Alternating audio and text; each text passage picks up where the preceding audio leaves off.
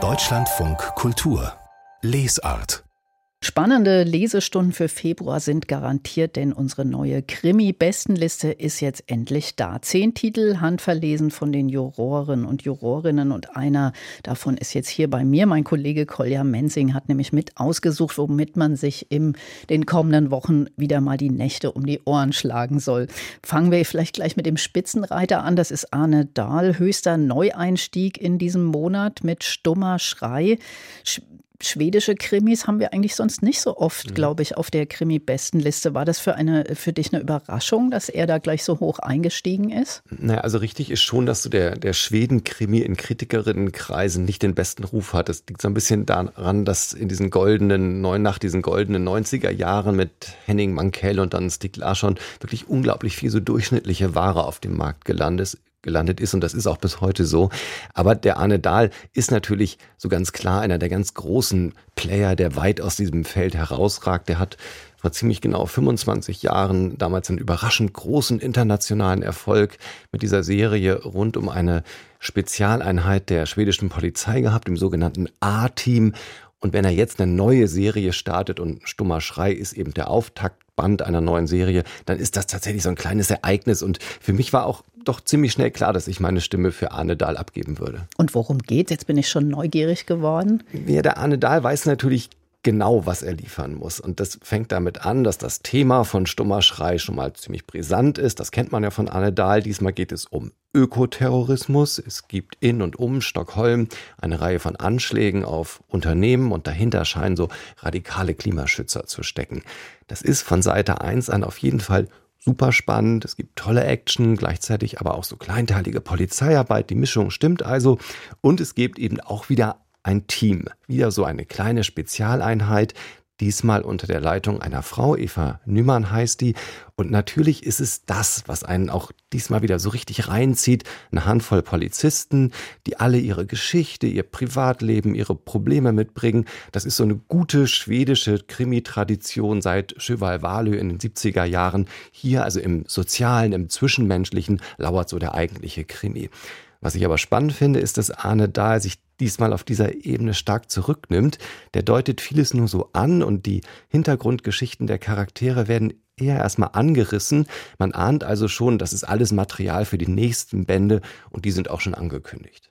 Also quasi aus dem Nichts auf Platz 1, aber auf Platz 2 ist auch irgendwie ein interessanter Neueinstieg, nämlich ein Franzose, mhm. Hervé Le Corps mit Durch die dunkelste Nacht wo kommt der her? Den kennt man gar nicht, oder? Ja, also im deutschen Krimi-Sortiment kennt man den auf gar keinen Fall. Dieser Hervé Lecour ist für mich tatsächlich die größte Überraschung auf unserer Februarliste. Das ist ein französischer Autor, der seit den 90er Jahren offenbar sehr erfolgreich in seinem Land Krimis schreibt, die allerdings bisher nie ins Deutsche übersetzt worden sind. Und ich finde das wirklich immer wieder unfassbar, wie groß dieses Reservoir an unglaublich tollen Krimi-Autoren und Krimi-Autorinnen ist, die für den deutschsprachigen Raum eben noch nicht entdeckt worden sind. Und durch die dunkelste Nacht ist wirklich ein Ausnahmekrimi, der spielt in Bordeaux während der Zeit der Gelbwesten-Proteste vor sechs Jahren.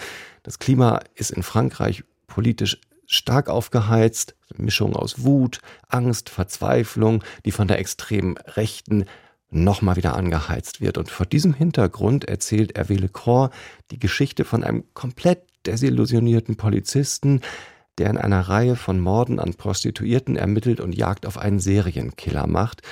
Und dieser Serienkiller, ich glaube, so muss man diesen Krimi verstehen, so muss man ihn lesen, ist eigentlich nichts anderes als so ein Symptom einer kranken Gesellschaft. Und ich habe wirklich schon lange keinen Krimi mehr gelesen, der, der so düster ist und dem es aber gleichzeitig gelingt, diese dunkle, schwarze Energie, die man hinter den populistischen Protesten der letzten Jahre ja spürt, in Literatur zu verwandeln und sie damit für mich viel greifbarer zu machen, als in den vielen ja auch immer so ein bisschen hilflosen politischen Analysen in den Medien. Also durch die dunkelste Nacht von Hervé Lecor der beschäftigt mich sehr, dieser Krimi.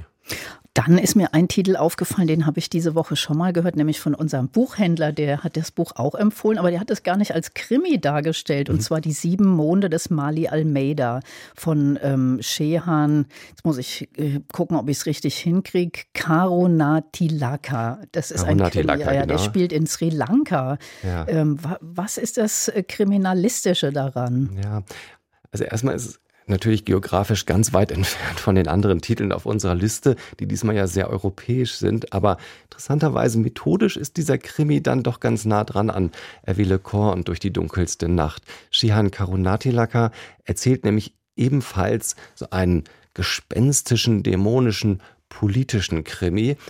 Allerdings diesmal mit ja, echten Geistern. Der Hintergrund ist hier der Bürgerkrieg in Sri Lanka, der das Land ja so 25 Jahre lang brutal im Griff gehalten hat. Und im Mittelpunkt steht ein Fotojournalist, der sich bei allen Kriegsparteien unbeliebt gemacht hat mit seinen Fotoreportagen und der umgebracht worden ist und jetzt, und das ist tatsächlich mit sehr viel schwarzem Humor erzählt, aus dem, aus dem Limbo, aus der Zwischenwelt der Geister heraus seinen eigenen Tod zu rekonstruieren versucht. Also er ermittelt. Das ist, das ist auf jeden Fall ein Krimi, ein sehr origineller Krimi und gleichzeitig natürlich aber auch ein Buch über die politischen Verbrechen, die in Sri Lanka verübt worden sind und die ja noch lange in dem Land nicht aufbereitet worden sind. Und hast du noch so einen persönlichen Tipp, wo du sagst, das muss man jetzt wirklich unbedingt lesen? Also mir fällt jetzt auch auf, dass ich tatsächlich eher so ein bisschen düstere, schwere äh, Titel herausgepickt habe. Darum vielleicht noch der Hinweis auf Candice Fox, äh, eine australische Autorin, eine echte Vielschreiberin, die sehr viele Fans im deutschsprachigen Raum auch hat und die sich so auf ja, so Pulp Fiction-artige, immer so ein bisschen trashige Szenarien spezialisiert hat, die sie allerdings immer in so eine Hochglanz-Fernsehserien-Ästhetik verpackt. Das funktioniert für mich nicht immer gleich gut.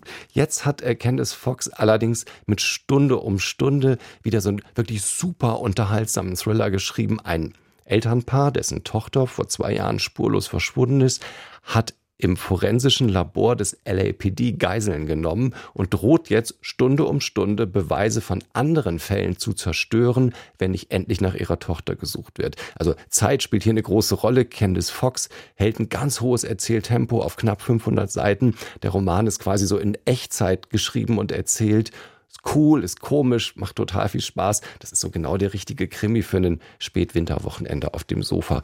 Und natürlich auch ein Neuanstieg auf unserer Krimi-Bestenliste im Februar.